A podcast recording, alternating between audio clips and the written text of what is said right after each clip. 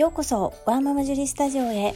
このチャンネルでは発達障害お片付けお料理子育てをキーワードに私の持つスキルや体験から忙しいママがながら聞きで参考になる情報をお届けしています。さて皆様いかがお過ごしでしょうか？本日のテーマは食事による体調管理は本当に有効的なのです最後までお付き合いよろしくお願いいたします。いきなりご質問からですが皆様お通じはいい方ですか？私は今は快適です。今はというってことは過去には悩んでいたことがあるということなんですね。そうです。便秘だった時期があります。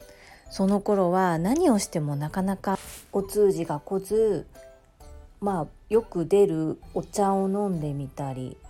病院に通って漢方を処方していただいて体質改善を試みてみたりはたまた市販の便秘ピ薬を飲んでみたりと本当にいろんなことをやってみたんですけれども今は自然に、まあ、ほぼ毎日快適ですね。何が変わったのってやっぱり食事です。発酵調味料や発酵食品を毎日の生活に取り入れるようになったこと。そしてやはり野菜をたくさん食物繊維が多いものをたくさん摂るとお通じも良くなりますね。そしてお通じが良くなることで肌の調子も良くなってきます。私今年で45歳になったんですがここ3ヶ月ほどまあもうお肌の曲がり角特に過ぎてるんですけどあまり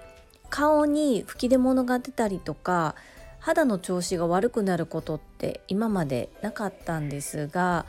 まあお年頃なのかちょっとしたホルモンのバランスの変化なのか最近この年でっていう感じなんですけど口の周りとあとおでこになんかちょっとニキビが出だしたんですよね。でもともと乾燥肌なのでそんなに何て言うんですかねオイリー肌じゃないからニキビはとは今まで無縁できたんですけど代謝もだいぶ下がって加齢とともに下がってきていますので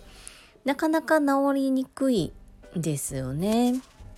なのでここでもう一度食事を見直すことと洗顔のやり方や方法や洗顔フォームを見直してみることにしました。でちょっとご縁をいただきましてとあるメーカーさんのクレンジングのモニターさんを1ヶ月やってみることになったので実際にあ私割と肌が弱い方なんで天然のものが多く含まれていてこう人工的なものが少ない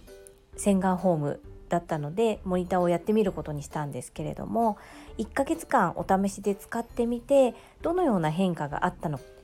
またこちらでシェアさせていただきたいと思います。私は今アラフォー40代なんですけども40代っていろいろ女性にとっては変化が現れる時期ですよね。更年期障害の症状がもう出ている方もいらっしゃればまだの方もいらっしゃる。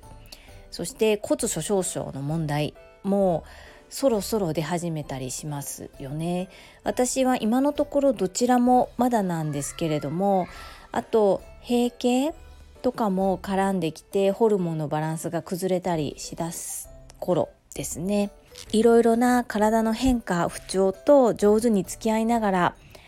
楽しい時間を過ごせるように体調管理に努めたいのですがこういった時にどのようにしたらいいのかとても迷いますよね。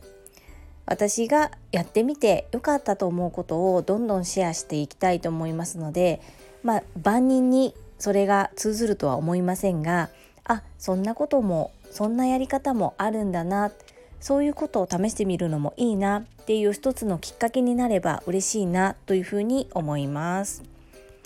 私が具体的に明日からやってみることそれは食事に関しては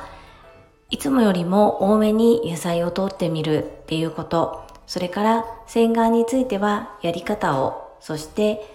洗顔フォームをちょっと違うものに変えてみよう。その2つをまずやって、えー、お肌の調子がどのように変わったかまた後日レポートさせていただきたいと思います。最後にお得なご案内なんですがお料理教室ジェリービーンズキッチンでは貝印さんと提携させていただき調理器具などの貝印さんの商品が20%オフでご購入いただけるクーポンをご用意しております。どんな商品が買えるのか見てみたいなという方、20%オフで購入できるのであれば、購入したいなと思われる方、ぜひお問い合わせください。クーポンコードをご案内させていただきます。